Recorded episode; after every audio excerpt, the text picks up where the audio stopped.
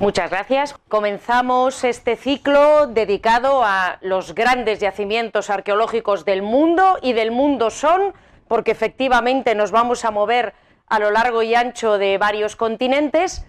Y para el primer yacimiento, que es el yacimiento de Old Dubai, yo me voy a salir bastante del ámbito habitual en el que me suelo mover. Yo soy historiadora de la antigüedad, yo normalmente me muevo en el ámbito de la historia antigua, normalmente me restrinjo al área del Mediterráneo y aquí me voy a ir al, al corazón de África, al extremo casi meridional del continente africano y además me voy a remontar varios millones de años en el pasado. Me voy a ir de la historia antigua a la prehistoria y dentro de la prehistoria a los orígenes mismos del ser humano. Pero la verdad es que me voy a ir con, mucho gusto. Eh, Old Dubai es un lugar que me resulta muy querido. Esta parte del pasado del ser humano me resulta también eh, pues muy querido, muy emocionante para mí, porque al hablarles del yacimiento de Old Dubai, les voy a contar también lo que alguien definió como la historia más bella del mundo. Y esta historia más bella del mundo no habla de guerreros, ni de conquistadores, ni de reyes, ni de reinas, sino que nos habla de nuestro propio origen como seres humanos porque este yacimiento de Old Dubai fue absolutamente determinante para que pudiéramos entender dónde, cómo, cuándo y lo más importante de todo, por qué surgió el ser humano con las características que tiene hoy en día. Y bueno, para empezar a hablar de este yacimiento de Old Dubai, en primer lugar tenemos que ubicarlo en el mapa, tenemos que situar dónde está la zona donde se encuentra la garganta de Old Dubai, el cañón de Old Dubai, está ahí en la región de la llanura del Serengeti, más o menos en la frontera entre Kenia y Tanzania, en un lugar que ustedes así a priori les puede resultar un poquito lejano, Tanzania, Kenia, eh, el cañón, la garganta del Old Dubai, pero que ustedes han visitado en múltiples ocasiones. Ustedes han pasado horas en la llanura del Serengeti, han visto a los leones cazar a las gacelas, han visto a las cebras comer la hierba, han visto a los elefantes barritar. Ustedes, cada día que ponían eh, la segunda cadena eh, después de comer y, bueno, pues eh, ustedes y yo nos echábamos una siestecita pues hemos pasado horas y horas y horas durmiendo, mecidos por los ruidos de la llanura del Serengeti. Así que al menos visualmente y en lo que en lo que se refiere a imaginar cómo es ese lugar, los animales que lo pueblan, cómo debía de ser la vida en ese sitio, pues la verdad es que gracias a los documentales de naturaleza, al menos ese primer paso lo tenemos bastante bien documentado. Pues bien, esta llanura del Serengeti hace unos 70.000 años tenía más o menos el aspecto que tiene hoy y más o menos el aspecto que ven en la diapositiva. Era una enorme llanura surcada aquí y allá por cursos de agua. Uno de esos cursos de agua ah, surgió hace unos 70.000 años. Hace unos 70.000 años en la zona al lado del cráter del Gorongoro, eh, también muy frecuente en los documentales de la naturaleza. La Tierra comenzó a moverse, ¿de acuerdo? Insisto, hace unos 70.000 años, en el ámbito en el que nos vamos a mover hoy en la conferencia, realmente hace muy poquito tiempo, y uno de esos cursos fluviales que surcaban la llanura, pues empezó ahora a dar una garganta, ¿no? Al moverse la Tierra, surgió un río, este río empezó a horadar la tierra, empezó a crear un valle fluvial y como la llanura del Serengeti era un terreno muy blando, era un terreno en el que el río con facilidad horadaba la tierra, pues en no mucho tiempo el Old Dubai creó una garganta muy, muy, muy profunda, se la ha comparado con el cañón del Colorado, pero bueno, estaríamos hablando de un mini cañón del Colorado, de un cañón del Colorado en miniatura, pero bueno, este río Old Dubai, como ven ustedes aquí, en estas eh, llanuras de la zona del Serengeti, eh, excavó un cañón, un valle, un precipicio que tenía unos 100 metros de profundidad. Y esto es tremendamente interesante, porque los estratos superiores de la garganta de Uldubai, el terreno pues, que está a la altura del resto de la llanura, nos arrojan materiales modernos, nos arrojan materiales contemporáneos. Pero a medida que bajamos en la garganta, a medida que nos acercamos al fondo, nos vamos remontando en el tiempo. De tal manera que los restos que encontremos en la parte más profunda de la garganta de Old Dubai van a tener varios millones de años de antigüedad. Y en esta garganta podemos encontrar restos de la zona desde la edad contemporánea hasta, como les digo, en el fondo de la garganta hace varios millones de años. ¿Y por qué querría alguien allí entre el Gorongoro y el lago Victoria, en la región del Serengeti, en estos confines entre Kenia y Tanzania, buscar restos que tuvieran varios millones de años de antigüedad? Bueno, pues en primer lugar, gracias a este caballero. Como todos ustedes saben, a mediados del siglo XIX, Charles Darwin publicó en primer lugar su libro sobre el origen de las especies, donde adelantaba la idea de la evolución de las especies animales y vegetales, y unos años después, en 1871, Darwin publicó El origen del hombre. Y en esta segunda publicación, que fue todavía mucho más polémica que la primera, Darwin eh, avanzó la idea de que los seres humanos éramos una especie animal más y que del mismo modo que el resto de las especies animales eran fruto de una evolución de millones de años, nosotros como seres humanos también éramos fruto de una evolución y que descendíamos de un antepasado común con los grandes simios, de un antepasado común, entre muchas comillas, como se suele decir, con los monos. A Charles Darwin, además, aunque él realmente eh, pues no tenía pruebas para demostrarlo, él pensaba, bueno, si el ser humano es fruto de una evolución de millones de años y si compartimos antepasados remotísimos con los grandes simios, el lugar donde hay grandes simios puede que sea también el lugar de donde provienen nuestros antepasados más remotos, o sea, el lugar en el que los seres humanos comenzamos a separarnos de los grandes simios y nos convertimos en los animales inteligentes que somos hoy en día. Así que, como les digo, sin realmente mucho más que una intuición, ya Charles Darwin, a finales del siglo XIX, eh, sostenía que a él le parecía que el origen del ser humano, el arranque de nuestra evolución como especie, debíamos ir a buscarlo al corazón de África. Curiosamente, por estas coincidencias que tiene muchas veces la arqueología, los primeros hallazgos que se dieron en esa dirección contradecían completamente las teorías de Darwin. Ah, los restos más antiguos de homínidos antepasados del ser humano no empezaron a aparecer en África, sino que comenzaron a aparecer en Asia. Y allí es donde los primeros paleoantropólogos, los primeros arqueólogos que se dedicaban a buscar restos de antepasados de los seres humanos, es donde comenzaron a buscar. Y durante muchísimo tiempo, durante las primeras décadas del siglo XX, se pensó que el ser humano en contra de lo que decía Darwin o de lo que intuía Darwin, provenía de Asia. Y allí, de hecho, como les digo, habían aparecido ya algunos restos antiquísimos, como este caballero que tienen ustedes aquí, un Homo erectus, que tenía 700.000 años de antigüedad.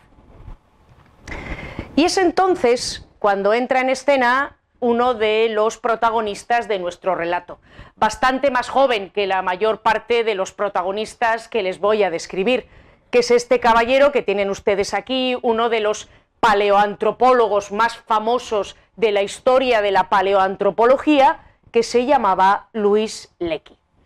Luis Lecky ah, era hijo de misioneros que habían ido a una misión allá a la zona de Kenia.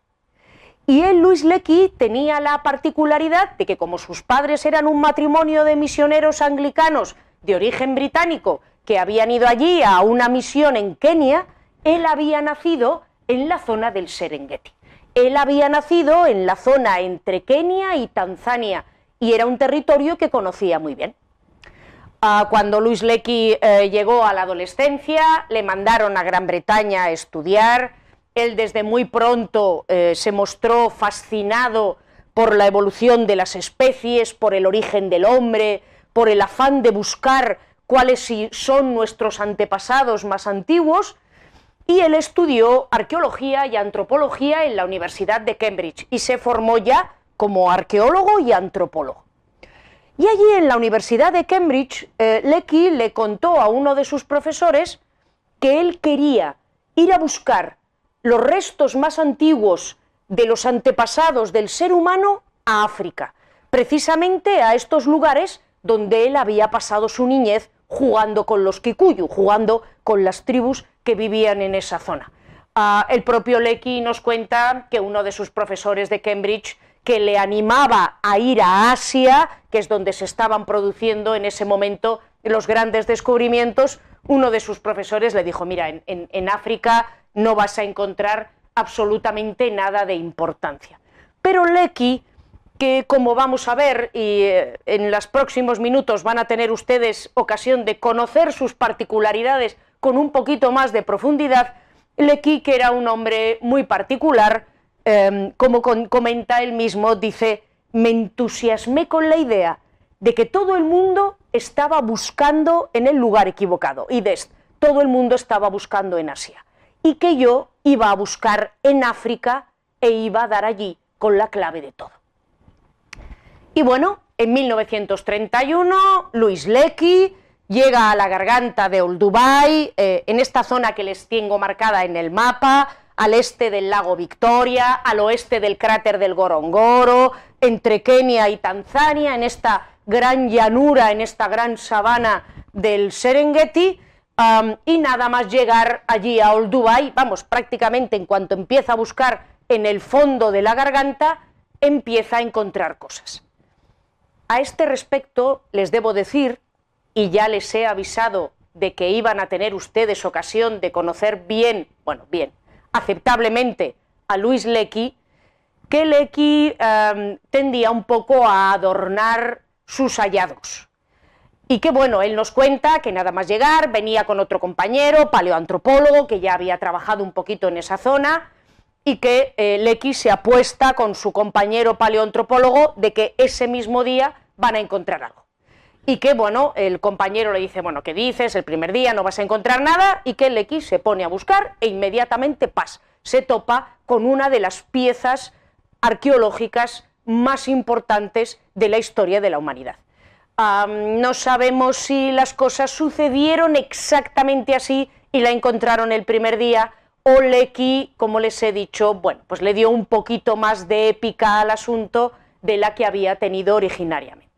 Pero el caso es que en esa primera campaña de 1931, efectivamente se toparon con esto, lo que llamamos un chopper, en honor al lugar donde fue descubierto por primera vez este tipo de pieza, lo llamamos el chopper oldubayense, y en el momento en el que se toparon con este, esta cosa que parece una piedra eh, sin, particular, eh, sin particulares atractivos, pues encontraron un chopper oldubayense modo 1 que fíjense tiene en torno a 1,8 millones de años de antigüedad.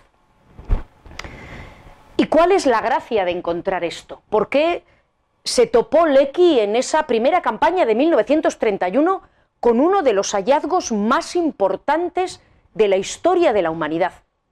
Bueno, porque este objeto, que tiene más o menos este tamaño, es, es un trozo de piedra bastante grande, muy tosco, que ha sido tallado de forma bastante burda, simplemente golpeando el bloque de piedra con otra piedra para obtener un filo eh, pues insisto, bastante burdo, bastante tosco, este chopper es una de las herramientas más antiguas fabricadas por el ser humano. Y en el momento de su hallazgo en 1931 en las profundidades de esa garganta de Old Dubai, era el objeto fabricado por el ser humano más antiguo de toda la Tierra. Háganse una idea de su enorme valor. De repente, solo con encontrar este objeto informe, Luis Lecky había dado la vuelta a todo lo que sabíamos sobre el origen del ser humano y las miradas se volvieron de Asia a África. ¿Y por qué era tan importante encontrar este chopper oldubayense modo 1? ¿Qué es lo que nos revelaba este objeto? Bueno, pues nos revelaba que hace 1,8 millones de años, un millón de años antes de los restos que habían encontrado en Asia, en África, en Old Dubai, ya había seres humanos.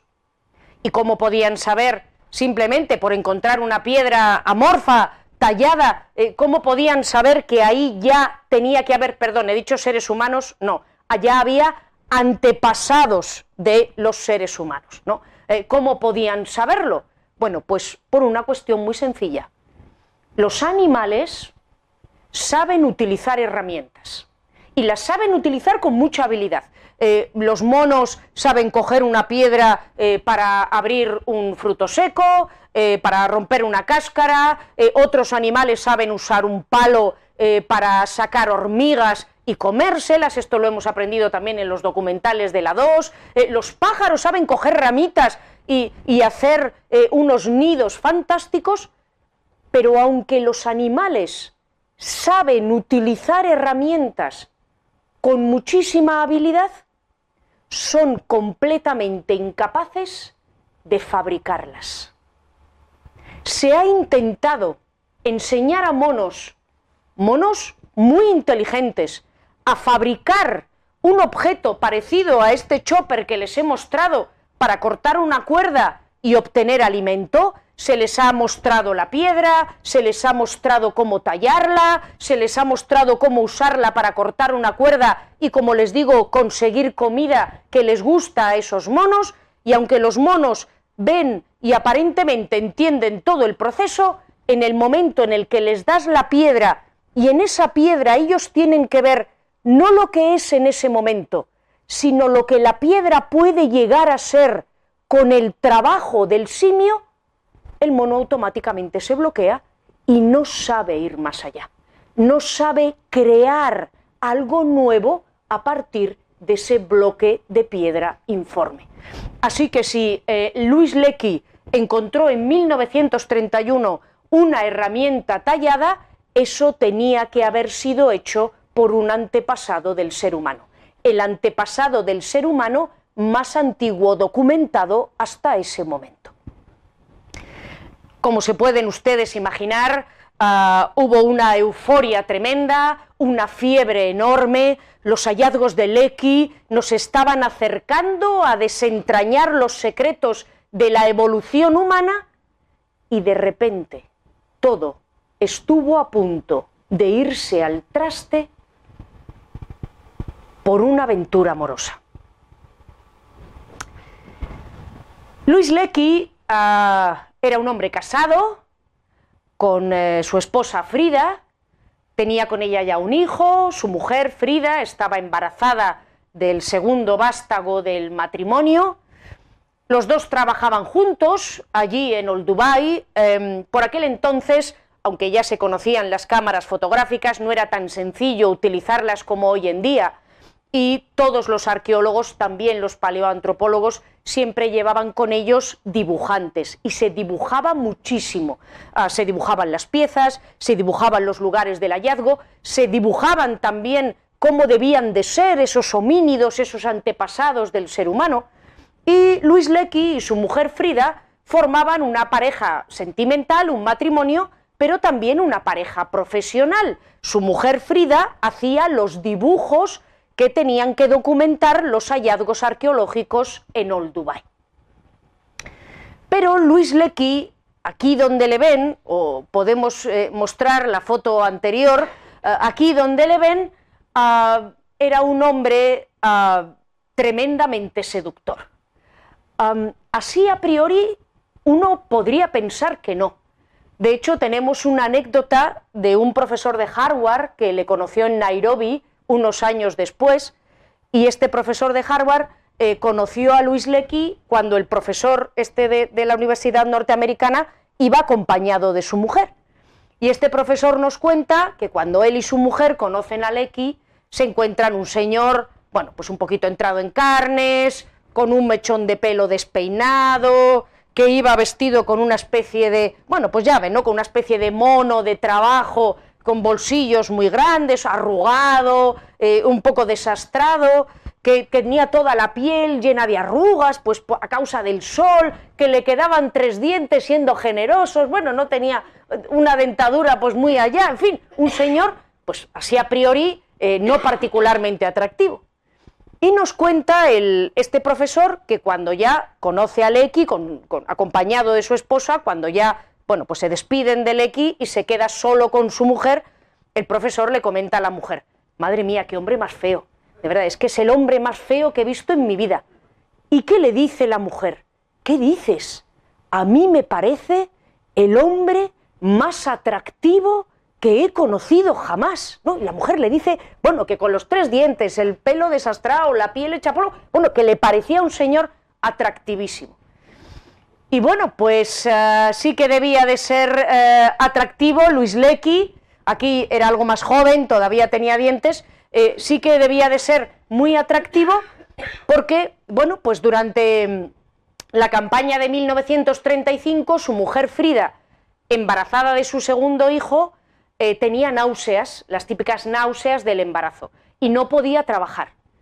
Y decidieron contratar a una dibujante, Mary Nicole, una señora que, pues, que tenía mucha, su padre era pintor, eh, tenía mucha mano con los dibujos, tenía, le encantaba también la arqueología, era una mujer pues, muy preparada para hacer este tipo de trabajo. Bueno, la esposa se queda en casa pasando sus náuseas matutinas, Mary Nicole eh, llega a Old Dubai a hacer los dibujos y a documentar los hallazgos arqueológicos, eh, los dos, Luis Lecky y Mary Nicole, se enamoran, Lecky abandona a su esposa y un año después está casado con Mary Nicole.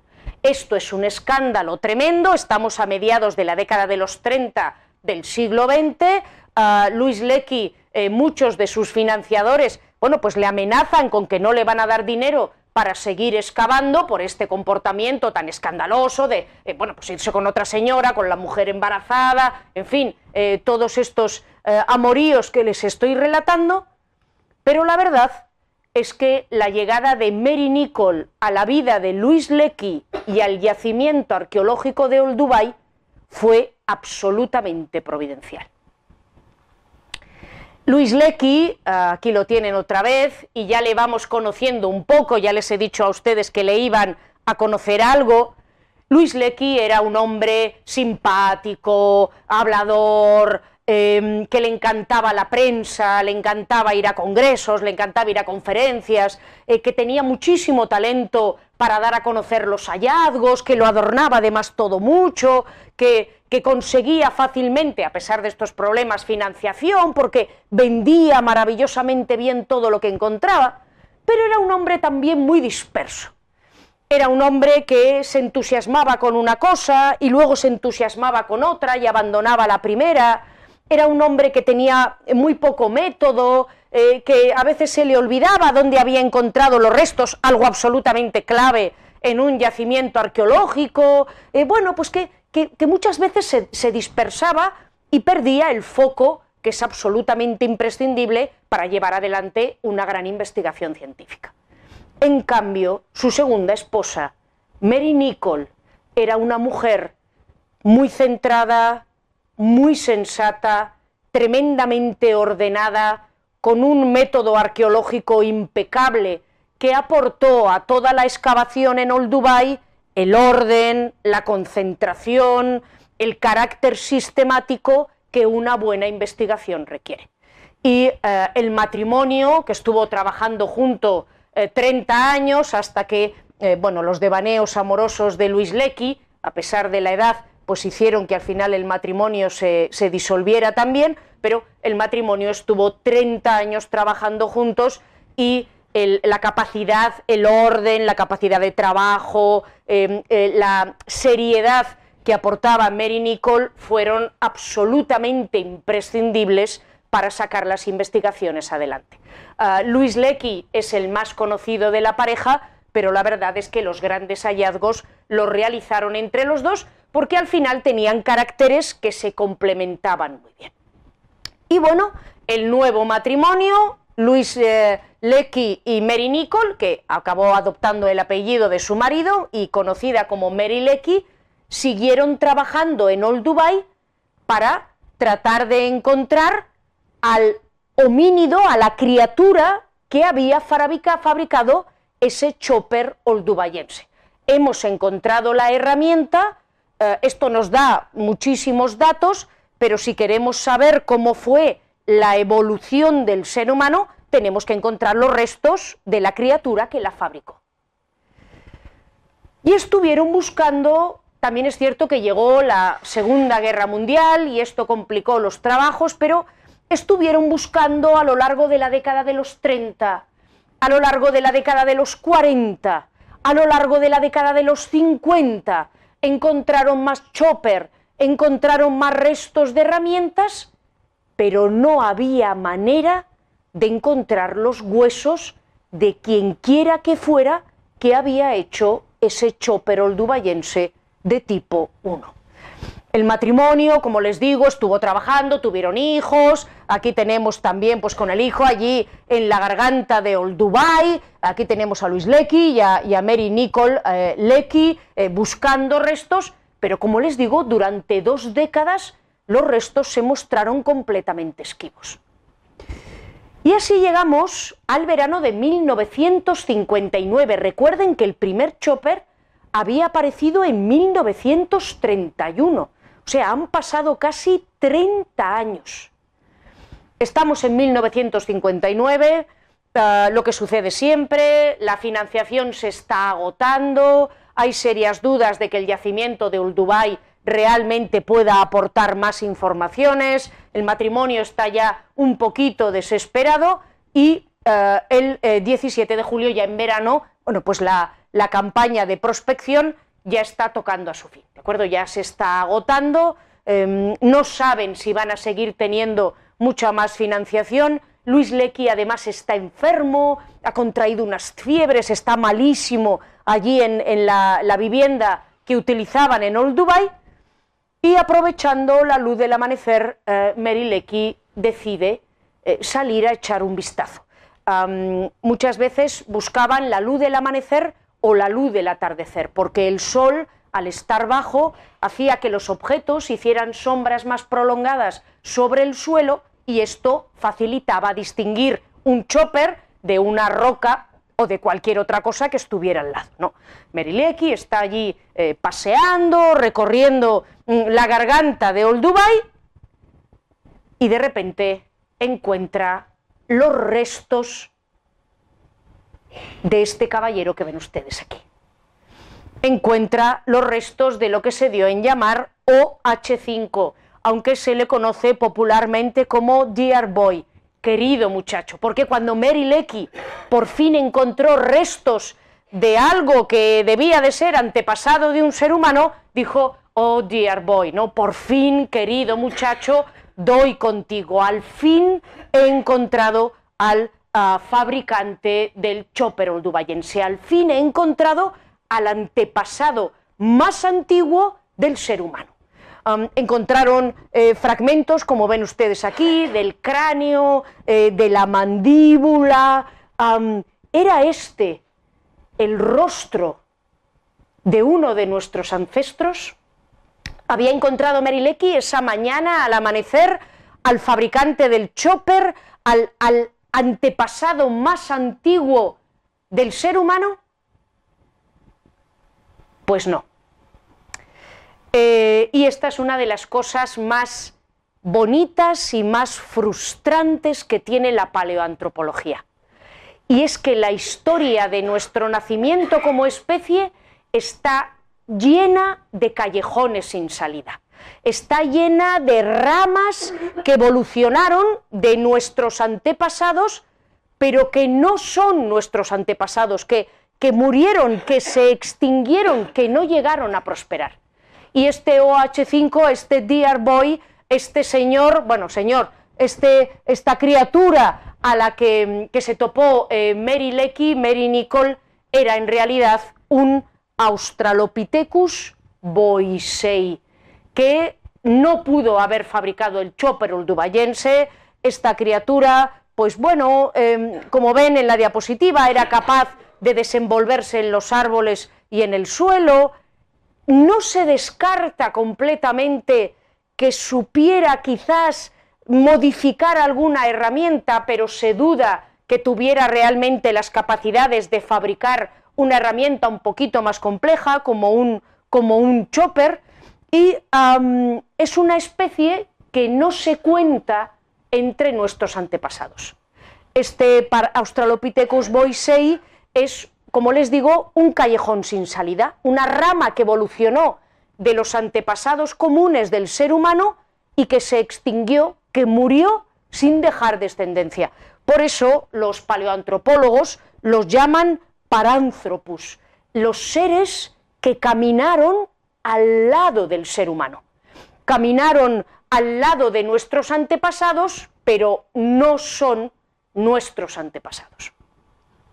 Sin embargo, debo decirles que muy poquito tiempo después, ya entre 1960 y 1963, el matrimonio empezó a descartar, perdón, a rescatar, empezó a encontrar en Old Dubai otros restos, partes de una mandíbula, huesos del cráneo, huesos de una mano. Las mandíbulas son clave, ya les voy a explicar por qué. Los huesos de las manos también son claves para saber si, esa, si ese homínido sabe fabricar o puede fabricar herramientas. Las mandíbulas nos dicen que come, y esto van a ver que no es un asunto baladí, encontraron restos de otro homínido completamente diferente al Australopithecus boisei. Otro homínido al que llamaron OH7 y que es popularmente conocido como Johnny's Child, el, hijo de Johnny o el, el niño de Johnny, porque estos primeros restos de este otro homínido fueron hallados eh, por, el hijo de la, por el hijo de la pareja, ¿de acuerdo? Pues que, que, también andaba por allí por el yacimiento y bueno, pues que también em, tenía una, una, cierta formación y este OH7, este Johnny's Child, sí que se cuenta entre nuestros antepasados. Los restos hallados en Old que fueron presentados en 1964 y que no pertenecían a un individuo, sino a siete individuos diferentes, dándonos ya un, bueno, pues un panorama ¿no? mucho más completo de cómo debían de ser estos homínidos, estaban datados entre hace 2 millones de años y 1,4 millones de años, y este caballero que ven ustedes aquí, que no por casualidad lleva en la mano un útil lítico, este caballero sí que era el fabricante del chopper, sí que era capaz de fabricar y de crear herramientas. Por eso se le puso el apelativo de Homo habilis, ¿no? El Homo, el, el antepasado del ser humano que es capaz de fabricar herramientas. Y bueno, ¿para qué utilizaban esas herramientas? ¿Para qué querían eh, fabricar esos choppers? ¿Por qué esto es una de las claves de la evolución del ser humano? Miren, eh, tal vez influidos por las películas, cuando imaginamos a nuestros antepasados, ah, solemos imaginar eh, hombres vestidos con pieles que gallardamente dan caza a leones, a gacelas, ¿no? con lanzas que se enfrentan a dientes de sable y que ya desde el principio son los reyes de la selva, ¿no? enfrentándose incluso a las grandes felinos, a las grandes criaturas. Pero la verdad es que nuestros orígenes como especie son muchísimo más humildes, muchísimo más humildes. Nuestro primer trabajo o nuestra primera capacidad no fue cazar grandes animales, sino alimentarnos de carroña, y nuestros primeros rivales no fueron los leones ni los elefantes, sino las hienas, que eran nuestros grandes archicompetidores por los mismos alimentos. Y es que este Homo habilis no era lo bastante fuerte, ni lo bastante grande, ni lo bastante inteligente como para cazar un león, ni muchísimo menos. Lo que hicieron nuestros primeros antepasados era aprovecharse de las piezas que cazaban los leones. Los grandes felinos, los leones o los guepardos, cazaban una gran pieza, un elefante, una gacela, un rinoceronte, como ven en la diapositiva, el león se comía las partes ricas del rinoceronte, se comía las vísceras, se comía la carne jugosa, se comía los músculos, pero llegaba un momento en el que quedaba la carne más escondida, en el que quedaban ya solo los huesos, lo que diríamos la carroña, y los leones eso lo abandonaban. En ese momento normalmente entraban en juego las hienas. Las hienas tienen unas mandíbulas fortísimas, las mandíbulas de las hienas son capaces de quebrar los huesos de los grandes mamíferos y las hienas de esa manera pueden comer el tuétano de los huesos, que tiene muchísimo alimento. Bueno, pues hace unos dos millones de años a las hienas les salió un competidor terrible. Este Homo habilis, que era capaz con sus chopper oldubayenses de romper los huesos arrancar los huesos de la pata del rinoceronte, llevárselos corriendo a un árbol, subirse al árbol y en lo alto del árbol estar allí rompiendo los huesos para sacar el tuétano mientras las hienas pues se ríen, eh, hacen este, este ruido que hacen las hienas en, en, el llano sin poder alcanzar a los seres humanos, que como les, bueno, seres humanos, a estos homínidos que se escondían en lo alto del árbol a comerse la carroña que habían dejado los grandes felinos. Puede que no fuera un origen épico, eh, puede que no fuera un origen muy heroico, pero así es como comenzamos a evolucionar como especie. Estos hallazgos en Old Dubai, junto con otros hallazgos que se estaban produciendo en toda la región de Kenia y Tanzania, como ven ustedes, estaban revolucionando nuestro conocimiento de la evolución humana habíamos descubierto que nuestros antepasados comenzaron a separarse del tronco común con los primates, con los monos, en torno a hace unos eh, dos millones de años, que esta separación se había producido en África, que el ser humano había empezado a surgir en África, precisamente ahí, en esas regiones de Kenia y Tanzania. Pero como ven en la diapositiva, todavía quedaba pendiente una pregunta que era quizás la pregunta más importante de todas. ¿De acuerdo? Nuestros antepasados habían empezado a desarrollarse hace dos millones de años entre Kenia y Tanzania. Pero ¿por qué? ¿Qué fue lo que hizo que el ser humano comenzara a evolucionar? ¿Qué hizo que estos homínidos empezaran a fabricar herramientas y a comer tuétanos? ¿Por qué cambiaron sus hábitos? Esa explicación se mostró tremendamente huidiza. Y no empezamos a desvelarla, no empezamos a tener una explicación coherente hasta que tuvimos West Side Story. O mejor dicho, East Side Story. No la historia del lado occidental, sino la East Side Story, la historia del lado oriental. Esta teoría se desarrolló ya a finales del siglo XX, es una teoría reciente, todavía no está completamente cerrada, pero de momento es la mejor explicación que tenemos a por qué nuestros antepasados comenzaron a desarrollarse. Y se llama la East Side Story porque todos los grandes hallazgos de homínidos todos los grandes hallazgos de nuestros antepasados estaban empezando a producirse en el este de África, no en el oeste de África, no en el norte de África, en el este de África. Por eso se le llama la East Side Story, la historia del lado oriental. Esta teoría fue desarrollada por este paleoantropólogo tan sonriente que ven ustedes aquí, que se llamaba Yves Coppens y que bueno, presentó esta teoría, como ven, insisto, en una época relativamente reciente, a comienzos de la década de los 80 del siglo pasado. Yves Coppens contaba lo siguiente, o la teoría de la East Side Story dice lo siguiente. Hace unos 30 millones de años, la falla de la Gran Depresión del Rift, ¿de acuerdo? La Gran Depresión del Rift ha sido llamada el dedo de Dios en la tierra, ¿de acuerdo? El dedo de Dios en la tierra.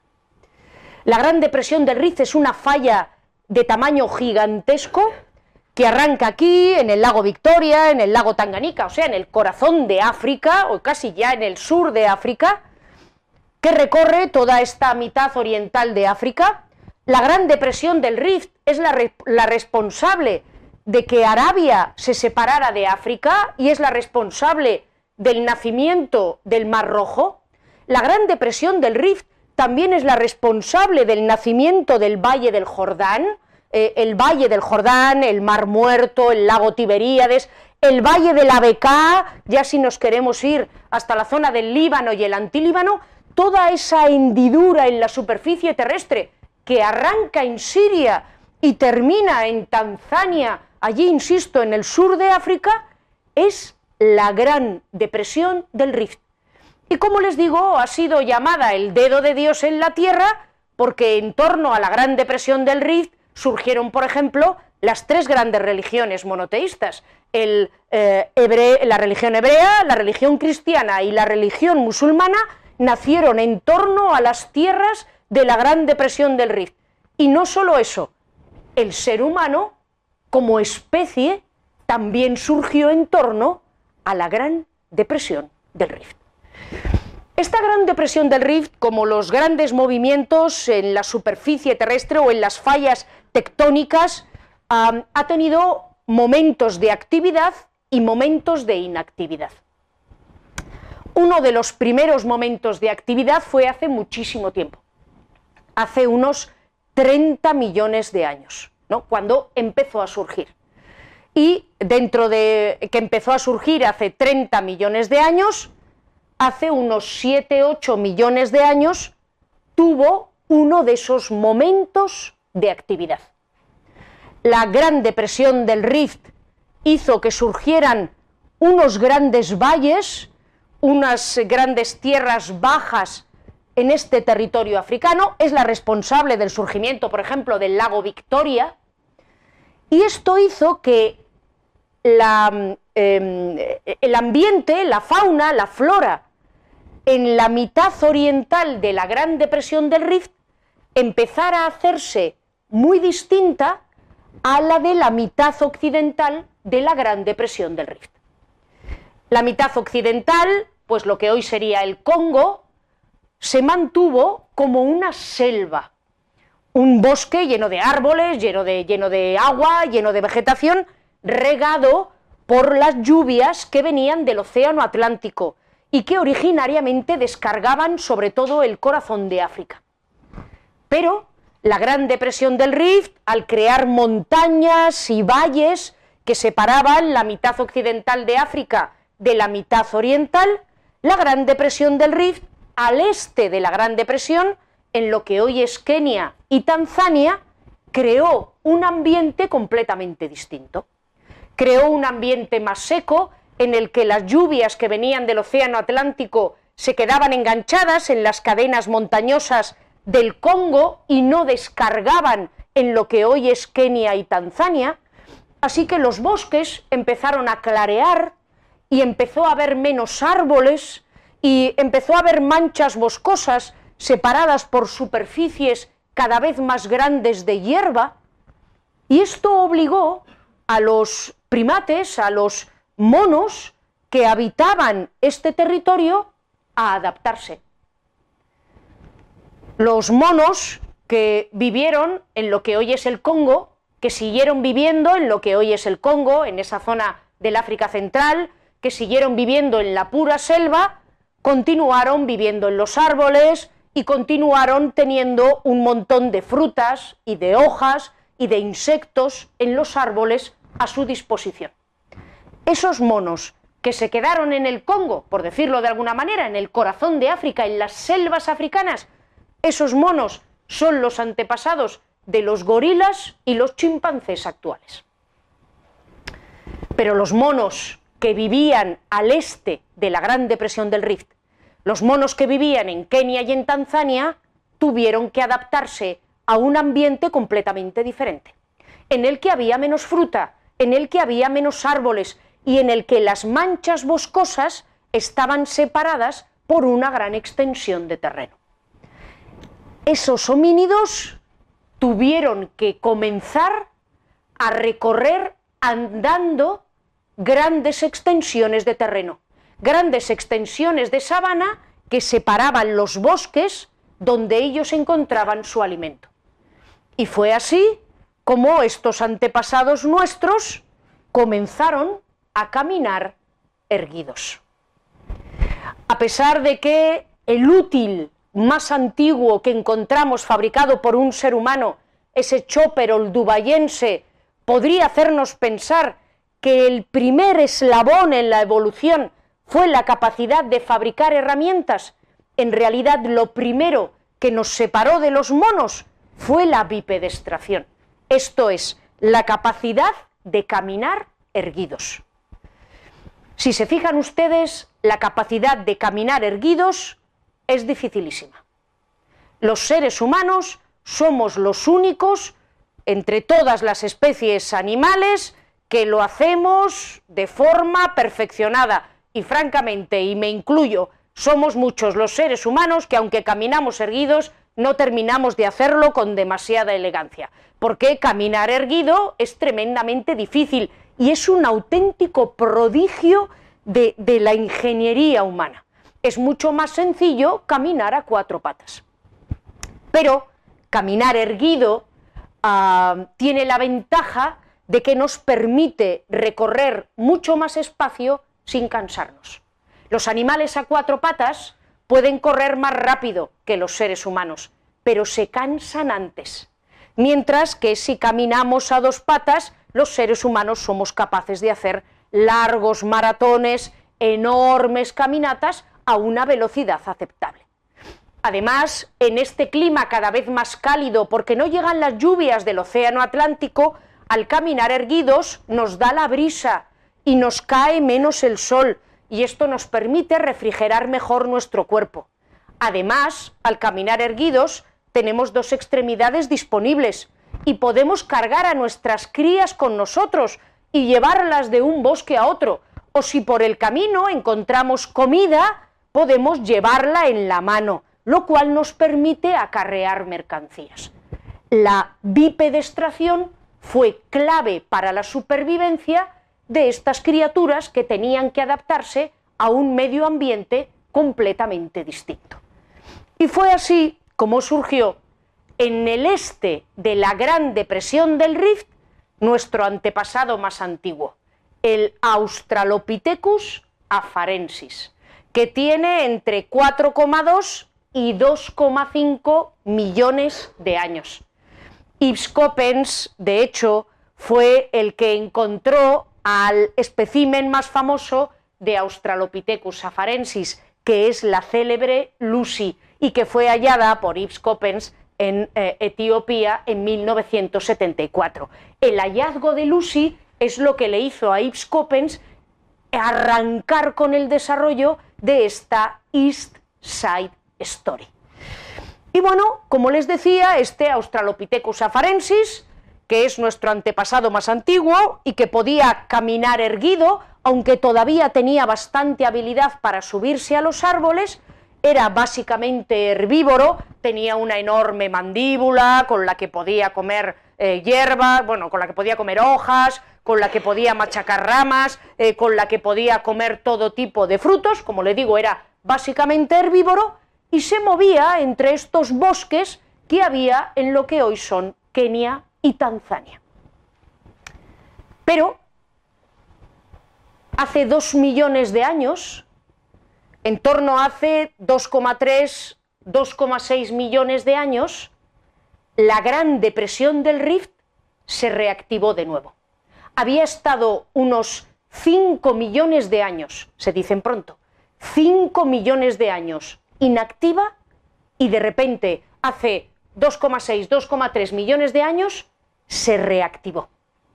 Y el reactivarse, los valles se hicieron más profundos, las crestas se hicieron más elevadas y el clima en la mitad oriental de África se hizo más extremo.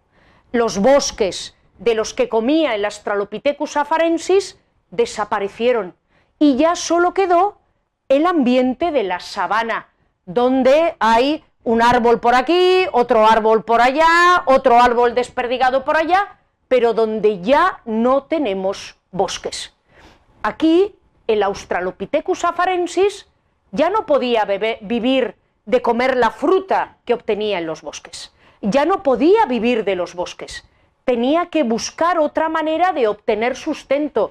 La sabana se convirtió en el, gran ambiente de los herbívoros, en el gran ambiente de las gacelas, de, los elefantes, de las, de las cebras, de los animales que comían la hierba de la sabana. Así que este Australopithecus afarensis tuvo que dar otro paso más en la evolución. Tuvo que adaptarse a las nuevas circunstancias. Y es así como surgió hace unos dos millones de años el Homo habilis, que tuvo que aprender a fabricar herramientas para poder comerse el tuétano de los animales, de los grandes herbívoros que se habían convertido en los dueños de la sabana. Fue de esta manera, como les digo, gracias a esta gran depresión del Rift y a la necesidad que tuvieron nuestros antepasados de adaptarse, como a lo largo de varios millones de años fuimos surgiendo como especie. Aquí les he traído una propuesta de cómo fue la evolución humana. Todavía no lo tenemos del todo claro, todavía están apareciendo nuevos datos, todavía es un ámbito absolutamente fascinante, pero más o menos tenemos claro que descendemos de esta Lucy, de este Australopithecus afarensis, que es el antepasado del Homo habilis, el primero que sabía fabricar herramientas, que es el antepasado del Homo sapiens y que también, como les he comentado antes, hay muchos callejones sin salida, hay muchos eh, lugares que, especies que no llegaron a evolucionar. Y aquí tenemos al Paranthropus boisei, a este deer boy, a este que encontró eh, Mary Lecky eh, buscando en la garganta de Olduvai por la mañana, que no se encuentra entre nuestros antepasados. Él también desciende probablemente del Australopithecus afarensis, pero como les digo, es un callejón sin salida en este árbol fascinante de la evolución humana. Para ir eh, terminando con esta garganta de Old Dubai, donde, como les he tratado de explicar, empezamos a desentrañar los secretos de nuestro pasado como especie y de la evolución humana, allí han aparecido muchísimos restos. Han aparecido restos de Homo habilis, muchos restos de Homo habilis, no solo restos de las criaturas sino, o de los homínidos, sino también restos de sus herramientas. Han aparecido restos de Homo erectus, que es un sucesor del Homo habilis, un poquito más joven, 1,2 millones de años, y un poquito más evolucionado. Y en eh, Old Dubai también han aparecido incluso restos de Homo sapiens, ¿de acuerdo? Que parece que también pudo habitar esa garganta de Old Dubai hace ya nada, antes de ayer, hace apenas 17.000 eh, años ya a finales del periodo paleolítico. Y por último, deben ustedes saber que en Old Dubai se sigue excavando, que seguimos creyendo que este yacimiento todavía tiene mucho que contar sobre la evolución humana, que uno de los arqueólogos que excava allí, la verdad, muy metido en su papel de paleoantropólogo a la, a la manera de Luis Lecky, es este caballero que tienen ustedes aquí, Manuel Domínguez Rodrigo, y que em, la presencia de un español allí en Old Dubai no es casual, porque es un yacimiento además eh, muy ligado a nuestro país, porque ah, hay un museo allí, Museo de la Garganta de Olduvai, donde pueden verse algunos de los restos que se han encontrado en el yacimiento y este museo está nuevecito ah, porque fue reinaugurado en el año 2017 empleando precisamente fondos españoles y fondos europeos. Y como les decía, aquí se sigue investigando, se sigue buscando y quién sabe qué nuevas sorpresas nos deparará esto sobre, como les he dicho al principio, la historia más hermosa del mundo, que no es otra que la historia de nuestro surgimiento como especie.